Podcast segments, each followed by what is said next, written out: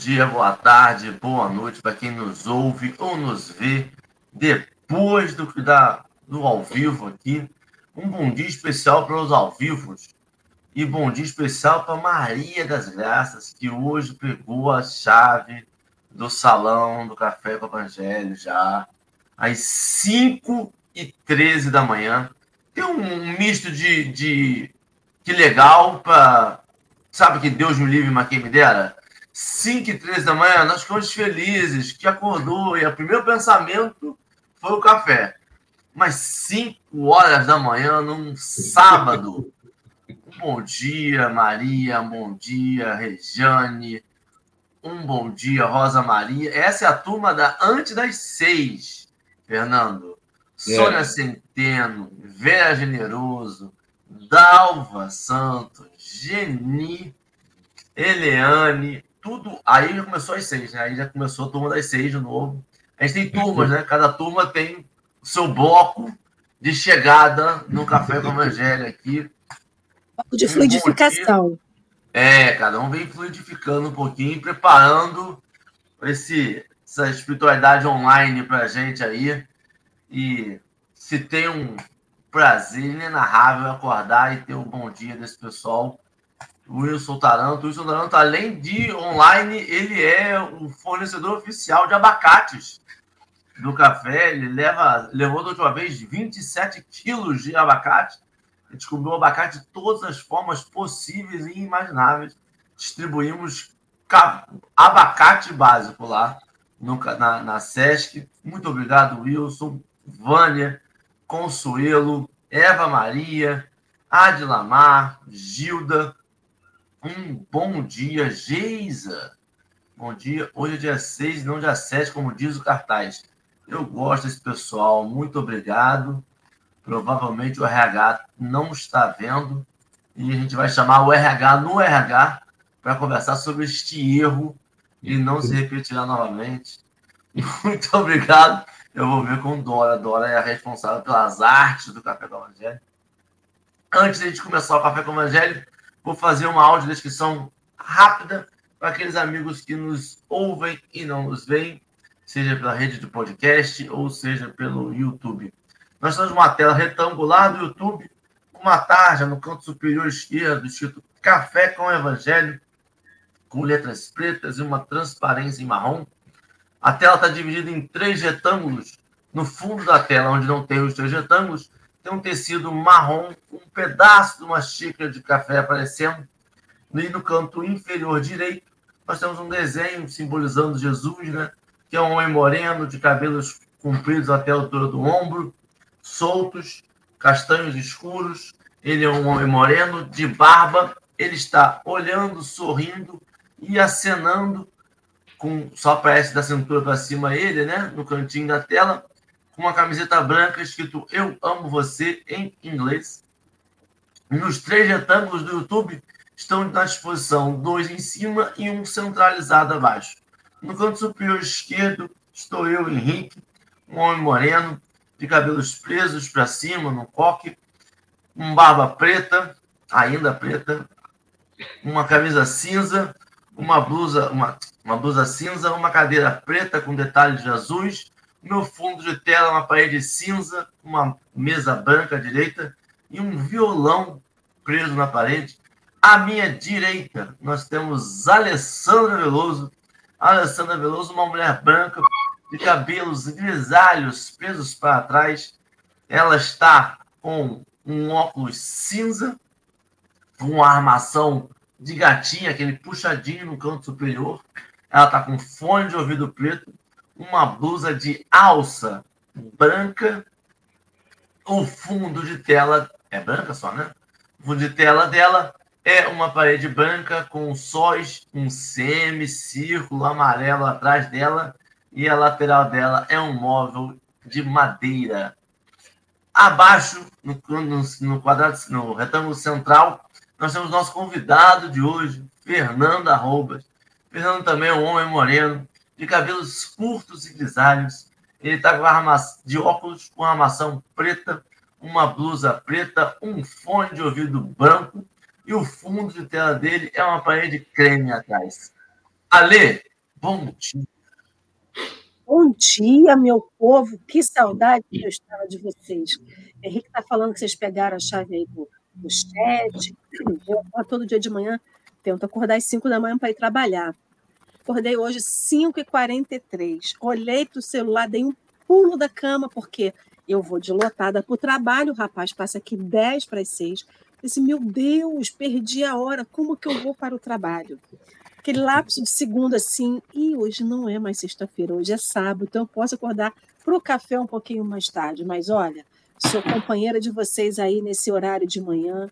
E depois que eu aprendi a acordar mais cedo, eu vou dizer para vocês, é bom para chuchu. Não é fácil acordar cedo, mas é bom para chuchu, né? Parece que o dia rende mais, a gente tem mais disposição. Então, é isso aí, mantenha firme e forte, meu povo, esses cinco e pouco aí, porque, ó, chuchu, beleza. Desculpa. Então, já ia apresentando o nosso convidado do dia. Seja muito bem-vindo, Fernando. Bem-vindo ao café. Que você se sinta à vontade. Você vê que o povo já está aí na agitação do dia a dia, já uns fazendo o seu cafezinho, outros ainda voltando do trabalho. Então, se apresente para esse povo que está aqui ao vivo com a gente, o pessoal que está no podcast e que vai nos ouvir depois. Diga quem é o Fernando, de onde o Fernando vem, como diz o Henrique, de que se alimenta. Bom dia, Lê, bom dia, Henrique, novamente. Bom dia a todos aqueles que estão conosco. Meu nome é Fernando Arrobas, eu falo do interior do estado de São Paulo, uma cidadezinha chamada Jaboticabal, para termos aí uma localização mais precisa, próximo à cidade de Ribeirão Preto, né, que é mais conhecida. Eu sou cirurgião dentista de profissão, sou músico, também inscrito na Ordem dos Músicos do Brasil, trabalho com o Evangelho segundo o Espiritismo, num centro espírita centenário aqui na cidade de Jabuticabal, chamado Caridade e Fé. Ali eu desenvolvo, então, o estudo do Evangelho e o estudo do Livro dos Espíritos. E tem um coral aqui, né? Nós formamos um coral chamado Aníbal Lopes, que na pandemia teve aí a sua, a sua interrupção, mas nós estamos retomando os nossos trabalhos. E eu gosto muito de dizer que a doutrina espírita abriu para mim um campo maravilhoso na questão da arte também, né? Então eu procuro divulgar a doutrina espírita, principalmente o Evangelho segundo o Espiritismo, através da arte, com o meu piano. Mas na manhã de hoje, como ficou um pouco difícil trazer o piano para cá, nós vamos encerrar, né, Ale? Vamos encerrar com a nossa prece hoje cantada, vamos usar o violão e dar uma pinceladazinha aí, bem rápida, nessa questão da arte, aqui através do Espiritismo, a gente levar um pouquinho de, de amor também. E é isso, né? Vamos estar prontos aí ao bate-papo. Estou muito à vontade, viu, Ale? Estou até com minha café, meu cafezinho aqui, ó, já fiz aqui, está pronto. E estamos aí, graças a Deus, abençoado amanhã. E a minha gratidão já, desde já, pelo convite feito, que é realmente uma grande alegria para mim. Gratidão a você, Fernando, por aceitar o convite. E já fica o convite 2, que é o retorno com o piano. Porque a partir de agora o chat cobrará o piano. A gente nunca teve, olha só, a gente toma aqui um café, vai, ser, vai fazer o quarto ano, né? Então, terceiro, três anos já, vai fazer o quarto. É, a gente nunca teve um piano no café.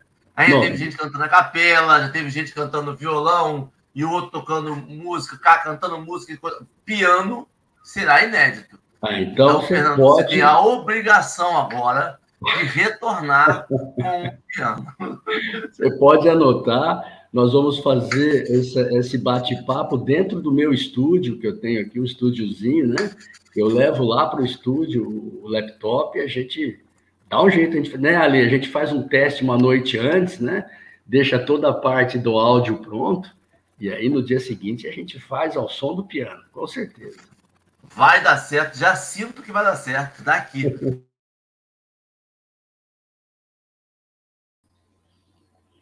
Minha internet, fique à vontade. Internet foi, voltou, hein? Rápido.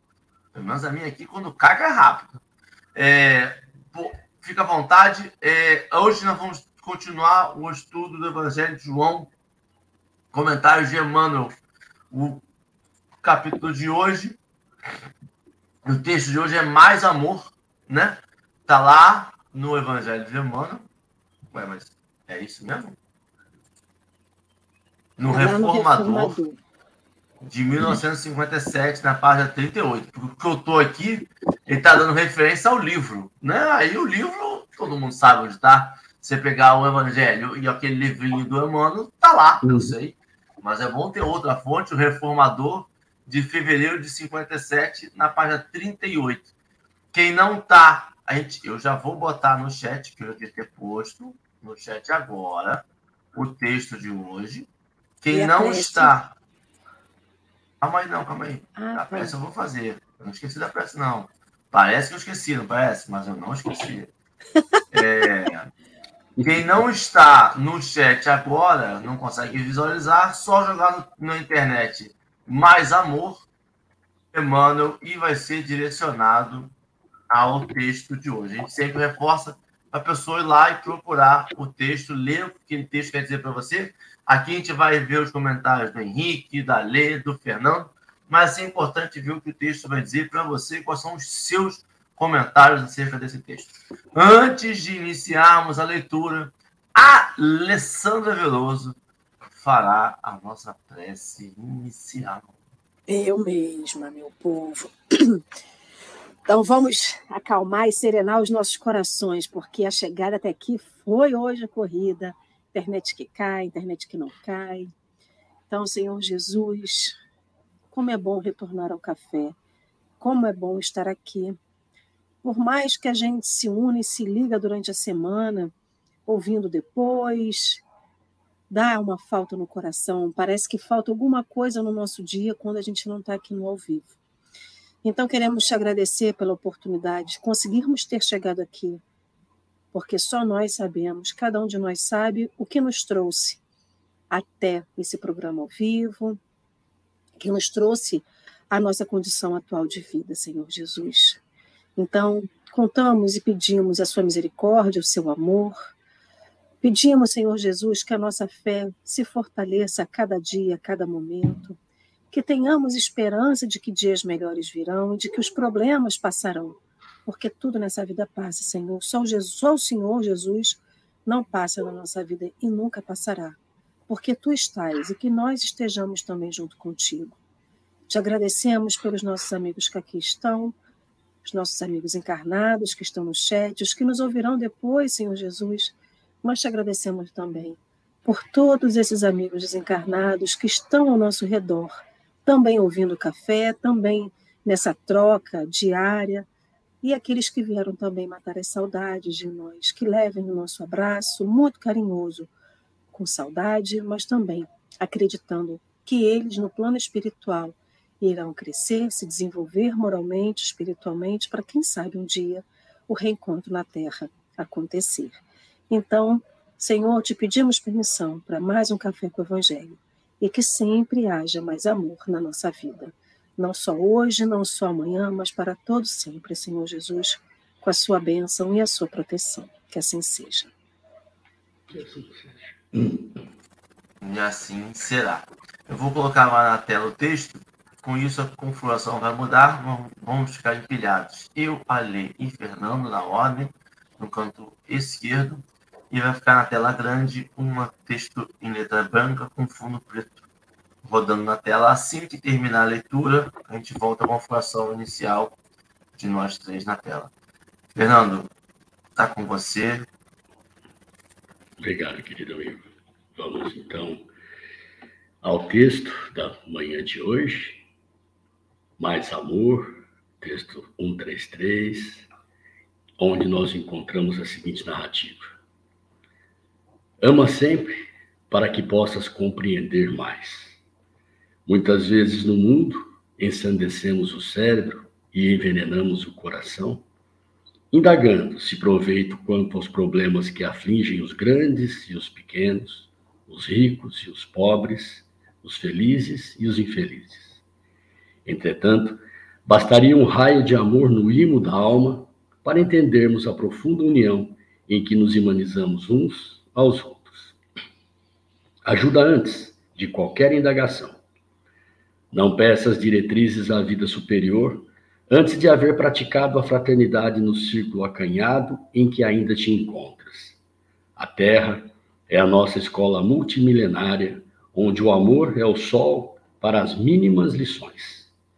Descerra teu espírito à sua claridade sublime e perceberás a dor que muitas vezes se agita sobre o fardão dourado e observarás, observarás a glória sublime, que em muitas ocasiões se destaca sobre os andrajos e sombras. Oferece-lhe a mente e aprenderás que alegria e sofrimento, escassez e abastança, segurança e instabilidade na terra não passam de oportunidades preciosas para a nossa elevação espiritual. Não te esqueças de que somente aquele que se faz irmão do próximo pode sorguê-lo a mais altos destinos. A tua boca pronunciará eloquentes discursos. A tua pena escreverá páginas comovedoras. A tua influência social e política assegurar-te-á transitório destaque na vida pública. As tuas facilidades econômicas garantir-te-á transitório respeito entre as criaturas. Todavia, que será de ti sem o tesouro da compreensão que apenas o amor te pode conferir? Mais amor em nossas atividades de cada dia é solução gradativa a todos os enigmas que nos cercam. Só a luz é capaz de extinguir a sombra. Só a sabedoria aniquila a ignorância. Só o amor redime vitoriosamente a miséria. Não nos abeiremos da revelação, indagando pedindo, reclamando. Amemo-nos uns aos outros, e uma luz nova brotará no terreno vivo de nossa alma, constrangendo-nos a sentir que só o trabalho, no serviço ao próximo, é capaz de conduzir-nos à comunhão com a verdadeira felicidade que decorre de nosso ajustamento às leis do Pai Celestial. Emmanuel.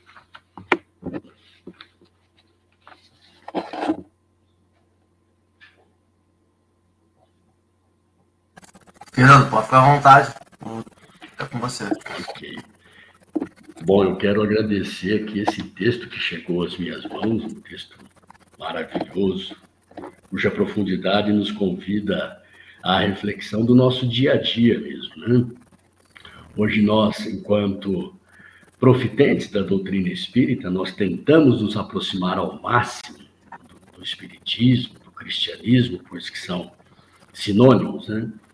E uma das, das frases aqui de Emmanuel que chama bastante atenção é a, a, o convite a nós não caminharmos às margens da revelação. Né?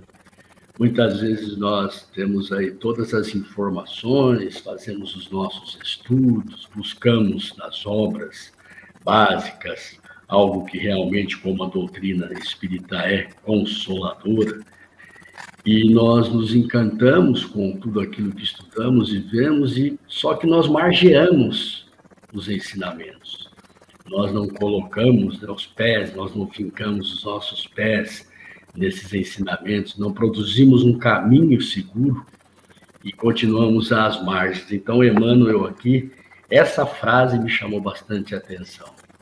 E quando nós temos a capacidade, então, de não só margear, mas trilhar aquilo que nós aprendemos, né, todas as instruções que nós temos, e mostrar que somos seres educados com a própria doutrina, nós, dentro da simplicidade que também fala Emmanuel nesta, nesta breve colocação, trabalhar com aquilo que nós temos, com aquilo que nós podemos, não precisamos trabalhar aí com obras vultuosas, porque nós nascemos com as nossas necessidades, destina, destinações, digamos assim, em termos de missões. Né? E eu sempre digo que na questão do amor, uh, ninguém dá aquilo que não tem. Né? Tudo aquilo que nós adquirimos é aquilo que nós podemos oferecer e ofertar. Então, dentro da nossa possibilidade, que nós consigamos colocar mais esse amor no nosso dia a dia, né? sempre digo que começar o dia com a prece, a prece de cada dia, já é aquela condição maravilhosa em que nós abrimos todo o nosso comportamento mental e espiritual para que o dia seja um dia proveitoso, um dia que, diante das dificuldades ou das alegrias, nós estejamos voltados com o pensamento a Deus.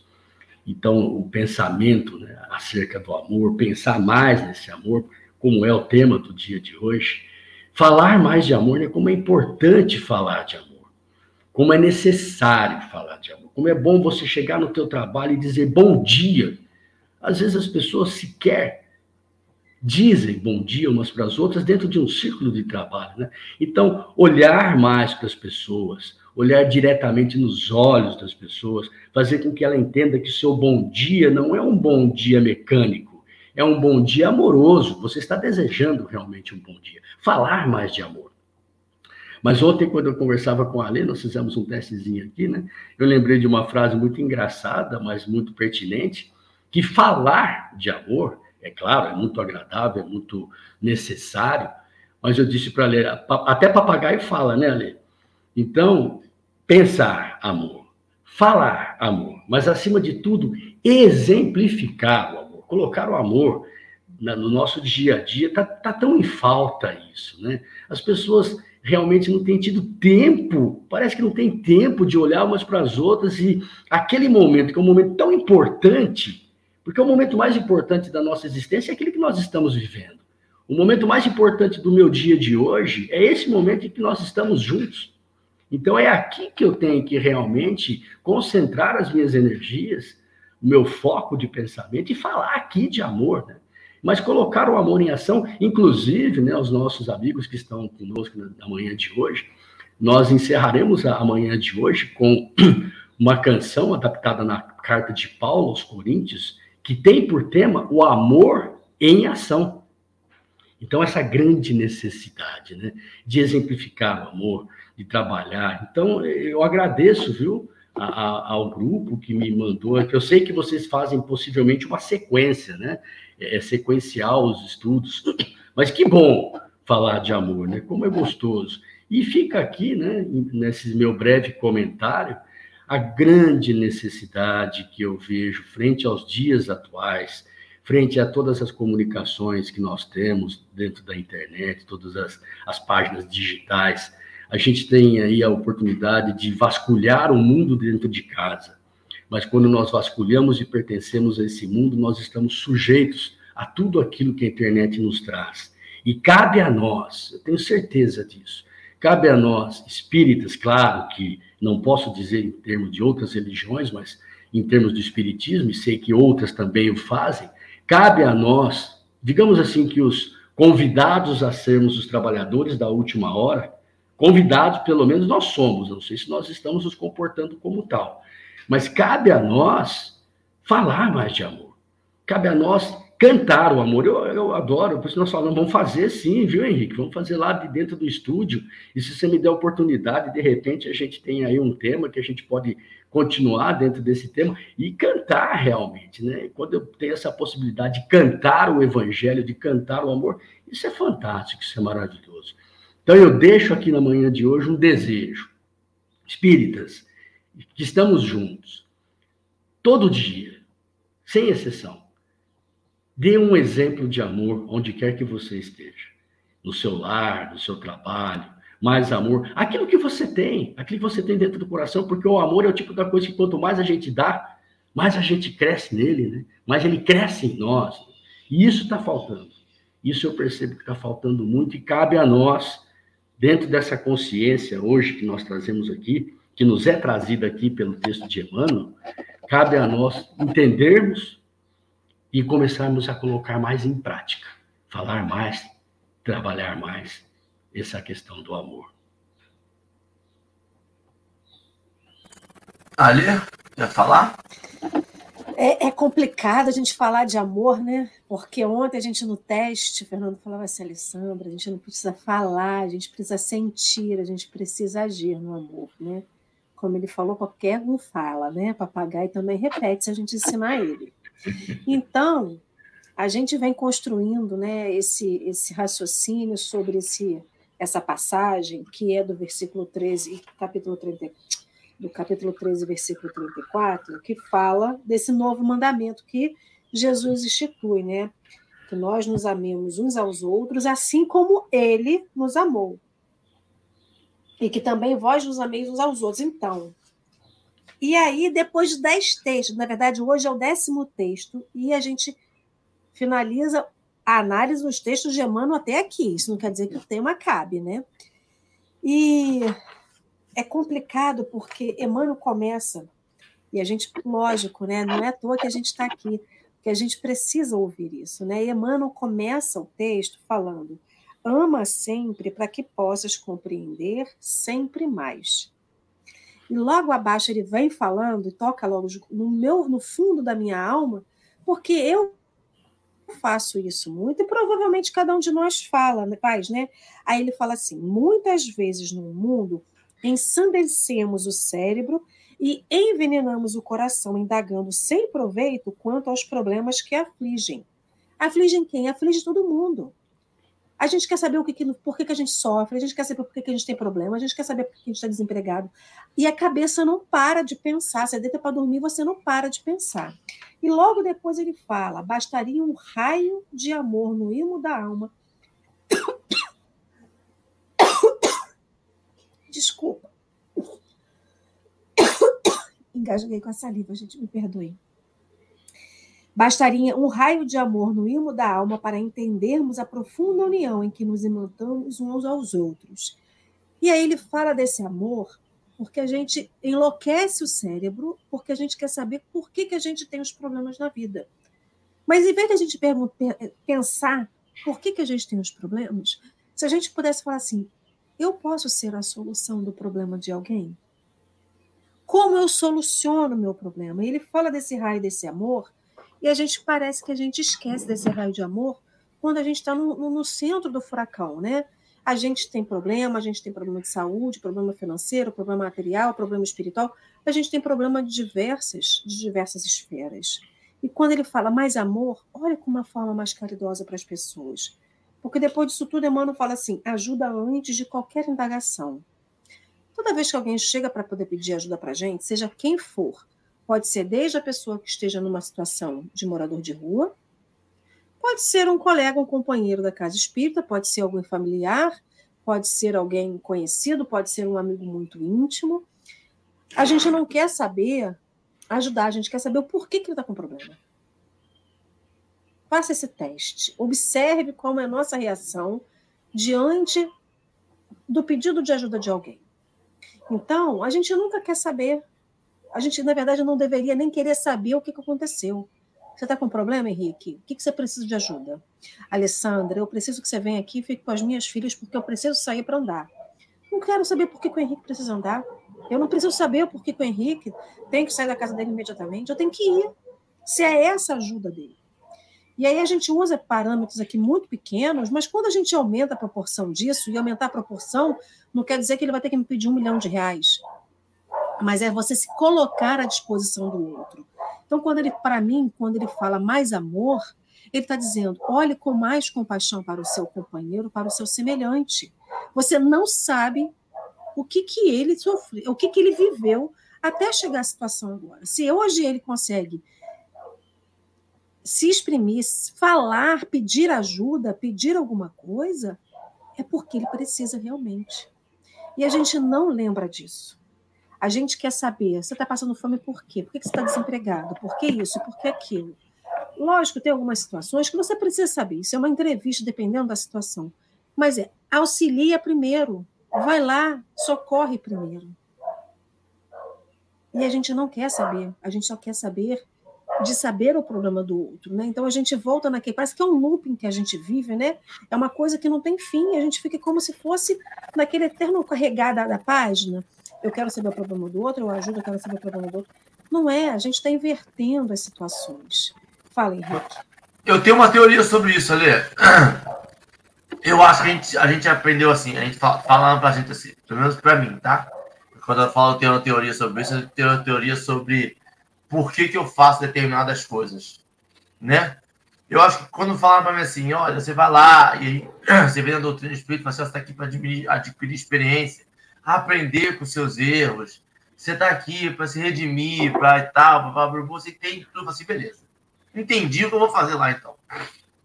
Aí, quando alguém vem me contar uma experiência, que é uma vivência da pessoa, uma dor, um prazer, eu quero tentar pegar aquela receitinha que, que continha naquela experiência. Para quê? Para quê? Porque aí se eu, eu, eu penso, eu sabendo todos os itens daquela experiência, eu vou aprender por osmose, então não vou precisar passar por aquela experiência que ele está passando, e aí adquirir a experiência também. Só que aí entra esse resultante amor, que eu acho que é o que dá a diferença. Porque o amor, para mim, é como se fosse uma experiência química. Ele é aquele, aquele depurado, é aquilo que fica. Eu vou ter uma relação familiar, mas as pessoas vão morrer, eu vou morrer. Aquilo que vai ficar, aquele, aquele resquíciozinho que vai ficar, é o amor que eu nutri pelos outros e os outros nutriram por mim. Eu vou trabalhar, porque a vida material me impõe trabalho, eu preciso trabalhar para sobreviver, eu preciso, mas aquilo que vai ficar no meu relação de trabalho é esse amor, esse bem-querer que as pessoas vão ter por mim que eu vou ter pelas pessoas. E esta relação, este amor, eu não consigo tirar da experiência do outro. E aí eu subverto a ordem. Quando a pessoa vem me contar alguma coisa, eu não tenho mais que saber quais são os ingredientes daquela experiência que ela passou. Eu tenho que saber o que ela está sentindo daquela experiência. O que eu posso fazer com o sentimento daquela experiência daquela pessoa. E aí eu vou ter o que eu vim realmente vivenciar, que é experienciar isso. E eu acho muito interessante isso, porque para uma analogia que o Fernando fez lá no começo da fala dele, quando ele falou que a gente está aqui estudando amor, que ele veio para falar sobre amor, e ele usou o evangelho como amor. E se você lê o evangelho como um texto histórico, com um texto de história que está ali contido, você vai ter umas passagens muito bonitas, mas você vai ter uma passagem extremamente trágica. Você vai ter pessoas que estão ali passando risco, sem comer direito, com fome, que tem que esperar por um milagre para poder ver se tem a pescaria, que tem que esperar por um milagre para ver se vai ter pão, que tem que esperar por um milagre para ver se que tem um monte de gente doente, um monte de gente aflita, um monte de gente necessitada, que o personagem principal vai morrer na cruz. Se você pegar aquela história, aqueles ingredientes daquela história, você vai pegar um pouco de experiência, você vai ter alguma coisinha ali, mas vai faltar o ingrediente primeiro. O amor que ele vivenciou. Não é um amor trágico de, de Shakespeare, mas é um amor real. Um amor que passa pela morte, um amor que passa por doença, um amor que passa por desavença, mas esse amor que continua permeando ali e unificando aquela experiência. É, quando a gente fala que o evangelho é uma grande vivência de amor, é porque esse amor real não é esse amor idealizado. É esse amor que faz além das coisas. É esse amor que faz com que eu perca muitas vezes a esperança, mas é ele que me sustenta.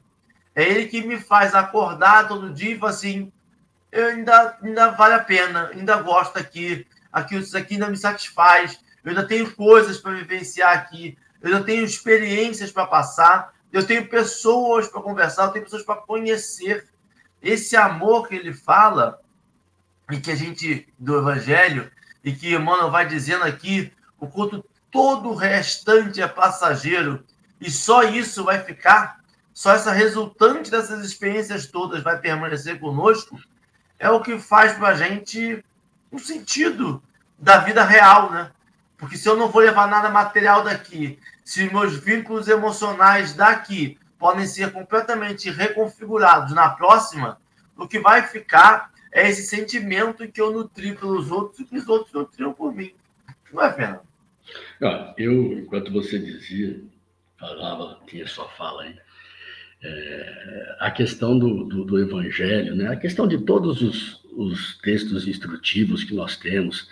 O Evangelho, eu costumo dizer que o Evangelho, para mim, é uma, é, é uma bênção, e fazendo uma analogia aqui, fazendo uma comparação, quando nós estudamos Mateus, capítulo 5, 6 e 7, que é o Sermão da Montanha, né? O Sermão da Montanha é belíssimo, é um poema de amor que o Cristo nos deixa. E se nós analisarmos bem, o Evangelho segundo o Espiritismo está todinho dentro do Sermão da Montanha. E fala de amor. Nós temos essa possibilidade de instrução. Quando nós nos lembramos do livro dos Espíritos, por exemplo, no livro terceiro do livro dos Espíritos, das leis morais, Kardec ali pergunta o que são essas leis morais, né? E dentre as leis morais, que Kardec coloca 10 ali para nós, a, a, com o auxílio dos Espíritos, uma delas é a lei de amor, justiça e caridade que está ali no capítulo 12 do livro 3 do livro dos Espíritos. Mas é interessante que Kardec pergunta o que, que são essas leis morais ou leis divinas. E a resposta é fantástica: são aquelas que Deus apresenta ao homem, dizendo que ele pode fazer o que ele não pode fazer. O homem só se, só se torna infeliz quando dela se afasta. Então, olha, a instrução está em nossas mãos. O Evangelho, inclusive, nos alerta: muito será pedido a quem muito foi dado.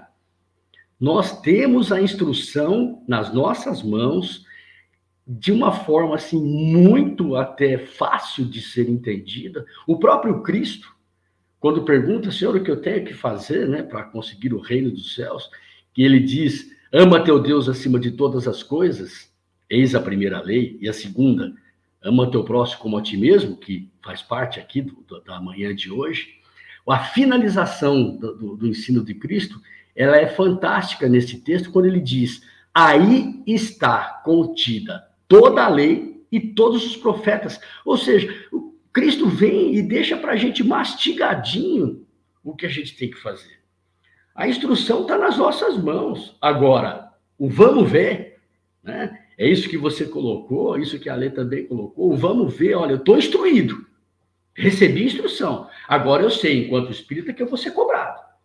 Agora, vou ser cobrado por quem? Pelo tribunal da minha consciência. Sou eu que vou me cobrar, eu serei o meu julgador. E aí, então, a prática do bem, né? É, é, isso é maravilhoso, porque se a gente lembrar o capítulo 5 do Evangelho segundo o Espiritismo, que fala lá, bem-aventurados os aflitos, que é uma das bem-aventuranças que está no Sermão da Montanha, e você colocou muito bem, mas historicamente algo bastante trágico, né? a, a aflição que Kardec, ali, com o auxílio dos Espíritos, coloca num único capítulo, mais um capítulo maravilhoso que nos traz o entendimento das causas atuais e das causas pregressas das aflições. Que Deus não pune ninguém, mas Deus educa seus filhos. Então, aquilo que nós temos como um processo punitivo, na verdade, é um processo educador.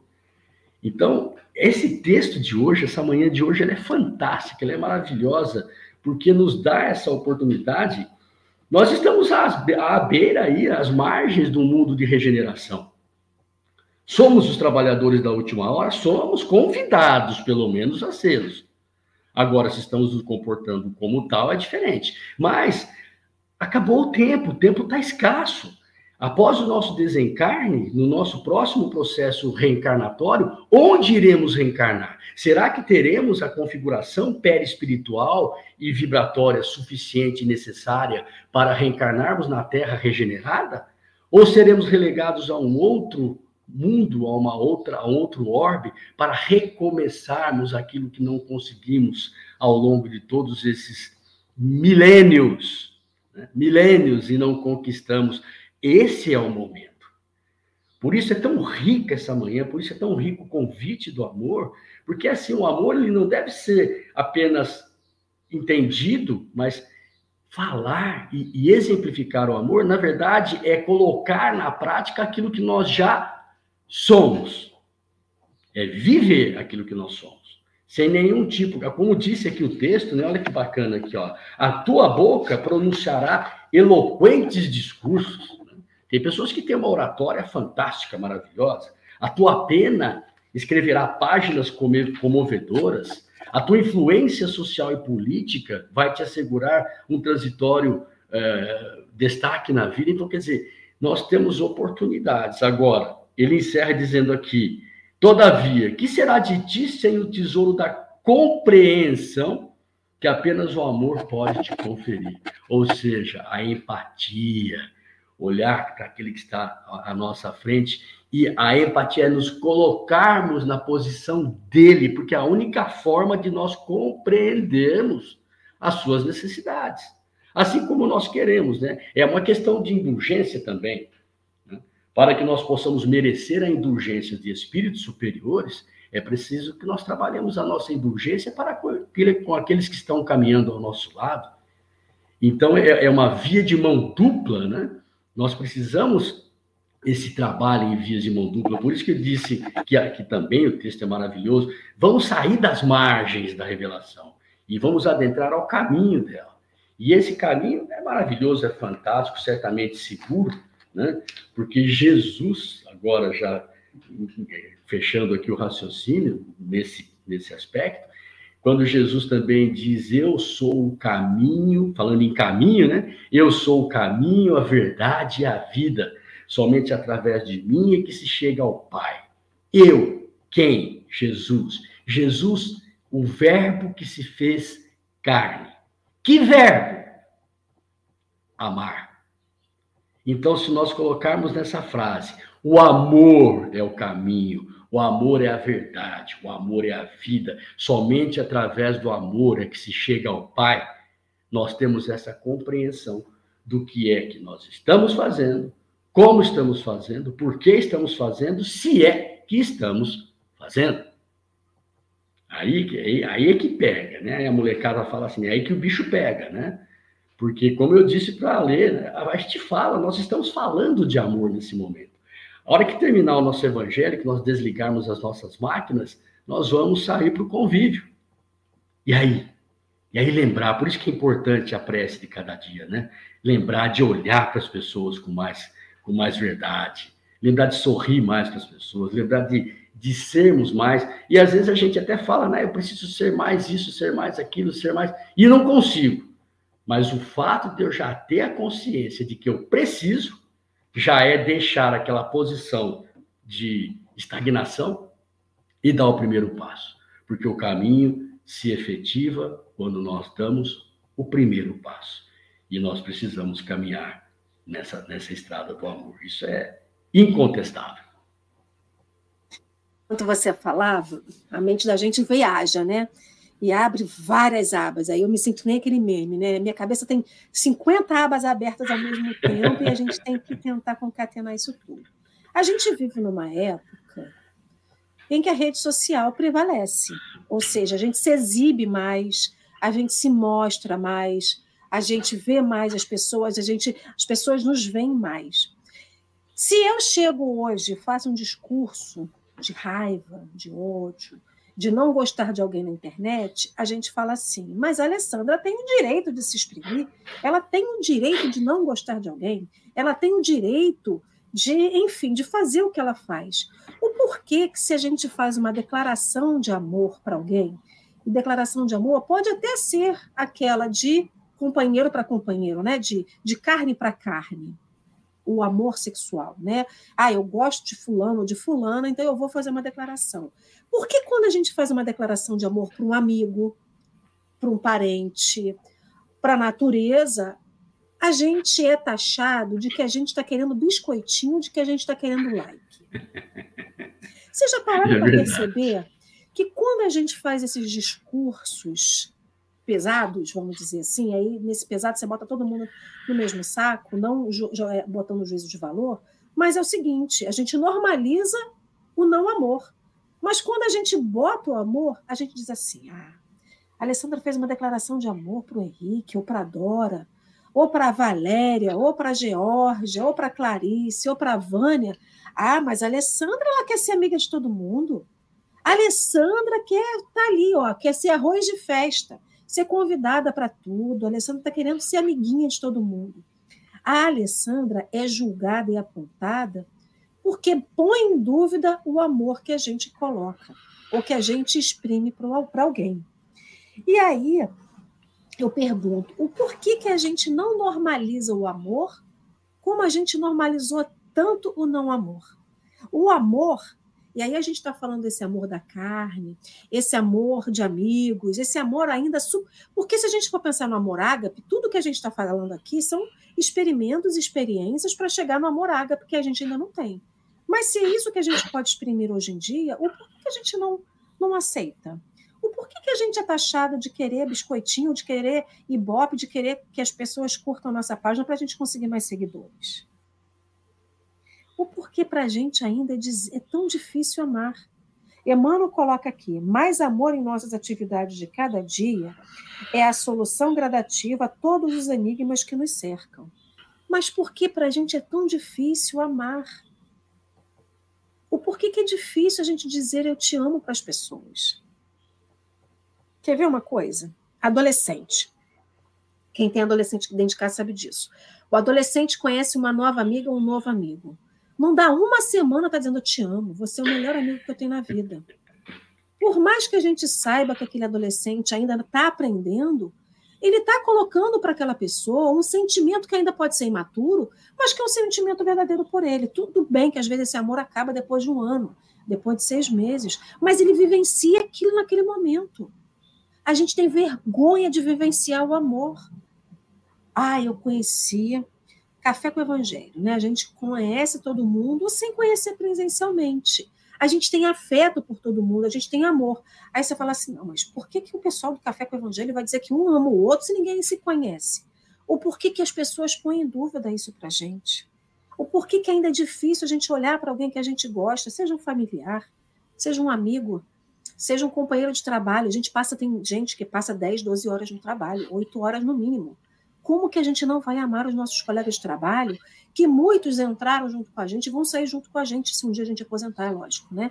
E a gente diz que não pode amar as pessoas.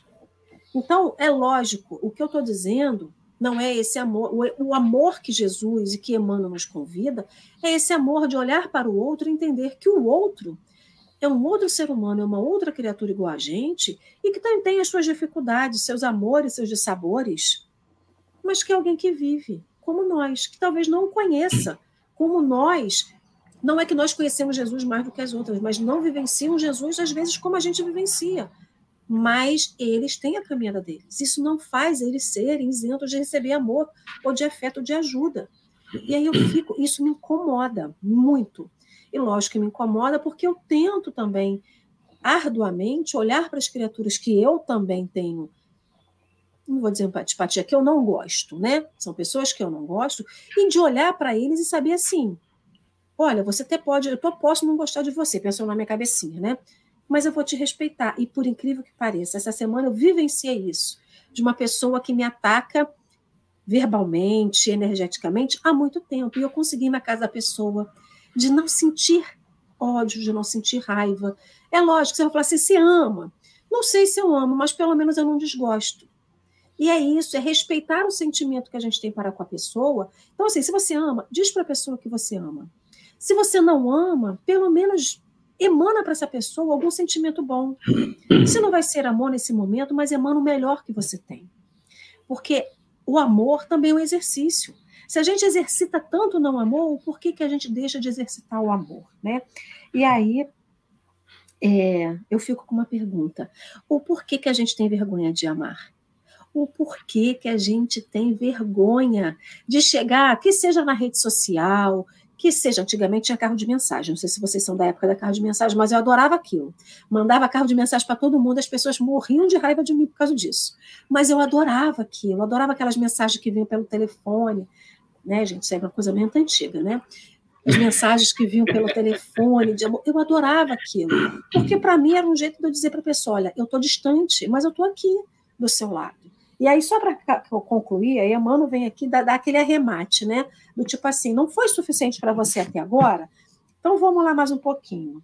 Aí ele fala: amemo-nos uns aos outros e uma nova luz brotará no terreno vivo de nossa alma, constrangendo-nos a sentir que só o trabalho no serviço ao próximo é capaz de conduzir-nos à comunhão com a verdadeira felicidade, que decorre de nosso ajustamento às leis do Pai Celestial. Quem é o próximo? É todo mundo que não é você. É todo mundo que não é você. É o próximo que está no Japão, que você vai mandar energia para lá, é o próximo que está na sua casa, é o próximo que está no seu trabalho, é o próximo que passa na sua rua, é o seu vizinho. É o seu vizinho bonzinho que te dá bolo no final de semana, mas é o vizinho chato que bota música alta para você, que te deixa dormir até tarde. Ou seja, tá todo mundo junto. O próximo é todo mundo. Então, é isso aí, meu povo. Vamos parar de ter vergonha de amar. Vamos dizer que, que ama para as pessoas sem vergonha de, do que vão achar da gente entendeu? Se tiver que falar na rua, fala. Se tiver que falar na rede social, fala. Se tiver que falar pessoalmente, fala no telefone, mas fale. Não perca a oportunidade de disseminar o amor, porque a gente está disseminando muito coisas contrárias ao amor. Né? E eu falei muito, essas são as minhas considerações finais. É lógico, Henrique, meu filho, é contigo. Eu vou fazer a consideração final rapidinho, Fernando, que a gente passa a palavra para você fazer a consideração final e, e já encaminhar. É, Ale, eu não sei você, se, se, se, seus pais, se a sua geração também é assim. Eu falo geração não que a gente muda de tempos em tempos, mas naquele período eu aprendi que o bem, o, o amor, essa coisa boa, se acontecesse comigo eu não podia contar para ninguém, porque tem uma coisa chamada inveja, tem uma coisa chamada olho não vai dar certo. Com poderes de desfazer as coisas, com, com poder.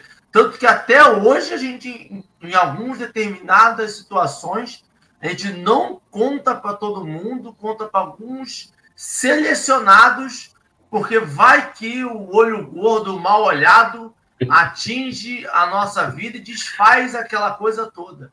Então a gente não foi doutrinado, a gente não foi ensinado a compartilhar o bem.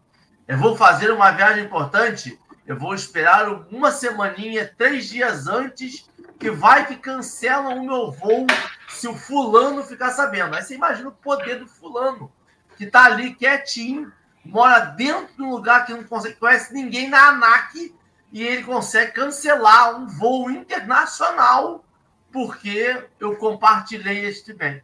E a gente vai no, na, na doutrina, né? E ele, e, e ele responde essa pergunta. Tá lá. Mundo de provas e expiações o mal ainda predomina nesse mundo. Por isso que a gente não compartilha o, o amor, por isso que a gente não compartilha, porque o mal ainda é o estranho nesse corpo. O mal aqui, o, o, o amor ainda aqui ainda é o estranho. O amor aqui ainda é o diferente. O amor aqui ainda é revolucionário da época de Cristo. Ele ainda é aquele que modifica e causa incômodo. Ele ainda é a espada. E olha, nós estamos falando de um texto de dois mil anos atrás. Lógico na história da, da, do planeta Terra, dois mil anos não é nem uma vírgula. É um espaçamento entre caracteres. Nem um espaçamento entre palavras, é um espaçamento entre caracteres. Dois mil anos na história da Terra é ínfimo. Dois mil anos na história da humanidade já começa a ser uma vírgulazinha ali, já começa a ter uma palavrinha formada. Mas ainda não é o total. O que a gente tem que fazer? Esse convite que Emmanuel fez, que você fez e que Fernando fez. Amar. Mas aí a gente tem que estar disposto, Ale e, e Fernando, às formas equivocadas de amor. A gente está disposto a isso. A gente fala, vamos exercitar isso, vamos, vamos, meu povo, vai para a rua, vai amar, vai isso aqui. A gente está disposto a uma forma errônea. Ou seja, eu estou disposto a receber esse amor de forma é, que, a, que prende, aquele, aquele amor que, que, que, te impede, que te sufoca de fazer qualquer outra coisa, que tem que ser com você o tempo todo. Estou disposto a esse amor agressivo, em que eu tenho que provar que eu te amo através de uma briga, de uma discordância. Eu estou disposto a, a perceber o outro como um ser humano que erra, aquele ser humano que eu idolatro, que eu falo, nossa senhora, as palavras dele, eu vejo palestra do Fernando e eu fico arrepiada, eu fico ali, não consigo modificar minha vida. Eu vou num, num eu escuto a música do Fernando e choro, e de repente o Fer, comecei a ter intimidade com o Fernando, tem o WhatsApp do Fernando, e vi que o Fernando xinga. O Fernando solta um palavrão de vez em quando. Isso acabou com o meu mundo. Não pode ser. A gente está disposto a gente está disposto. Se eu falo para a pessoa, vá e ama, eu preciso estar disposto a todas as formas de amor, mesmo aquela que não seja que eu julgo correta. Porque a gente tem que lembrar que a gente pode ser estudioso, a gente pode gabaritar. Se tivesse uma prova, gabaritar o Evangelho do Segundo Espiritismo, sei tudo. É livro dos Espíritos, sei de cabeça. Livro dos Médicos, sei de cabeça. Eu ainda não sei o que é amor.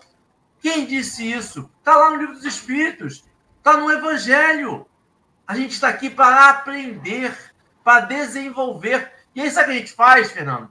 Eu pego, antes da correção do professor, sabe, quando junta aquele grupinho fala assim: você marcou o quê? Marquei letra D, marquei letra E, marquei letra C. Eu sou aquela pessoa que me julgo nerd e falo assim: é a letra A.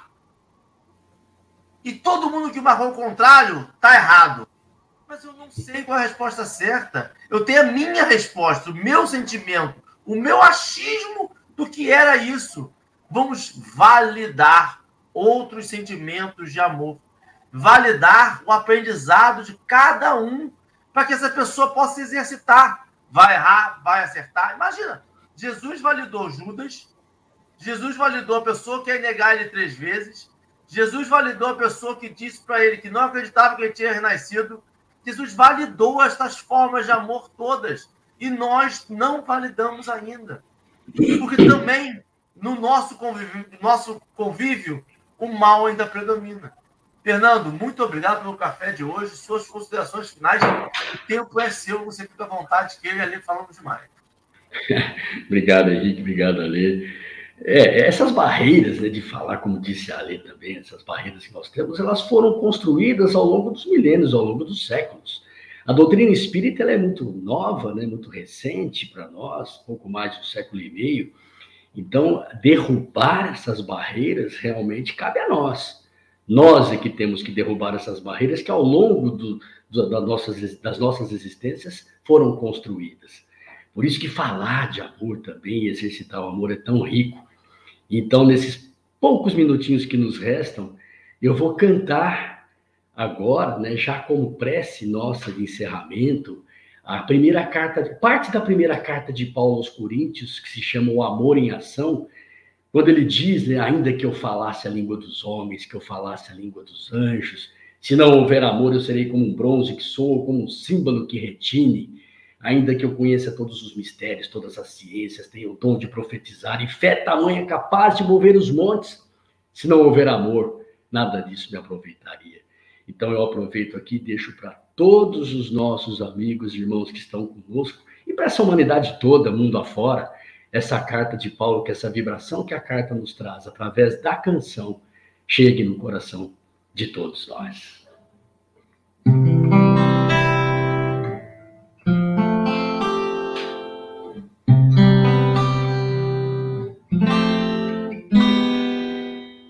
Ainda que eu falasse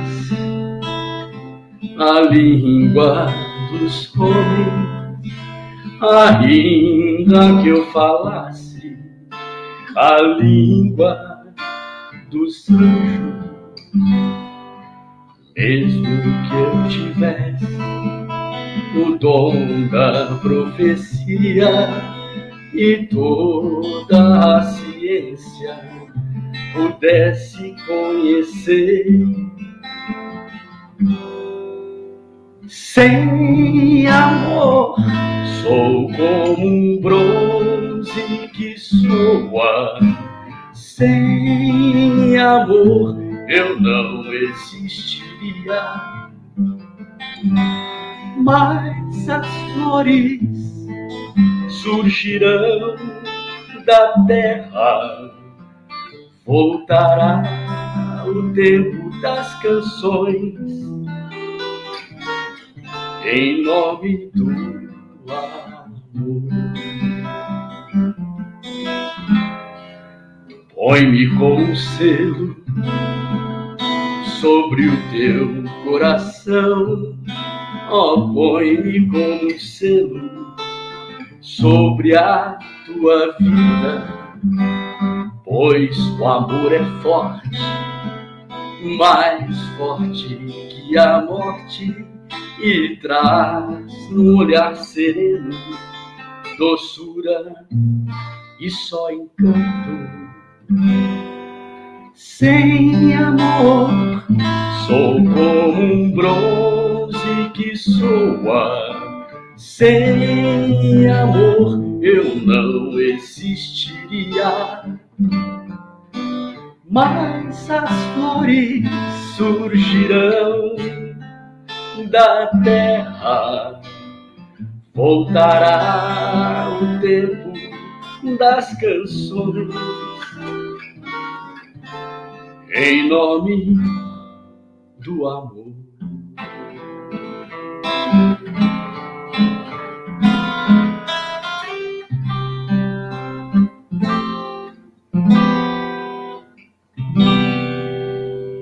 Gratidão pela oportunidade,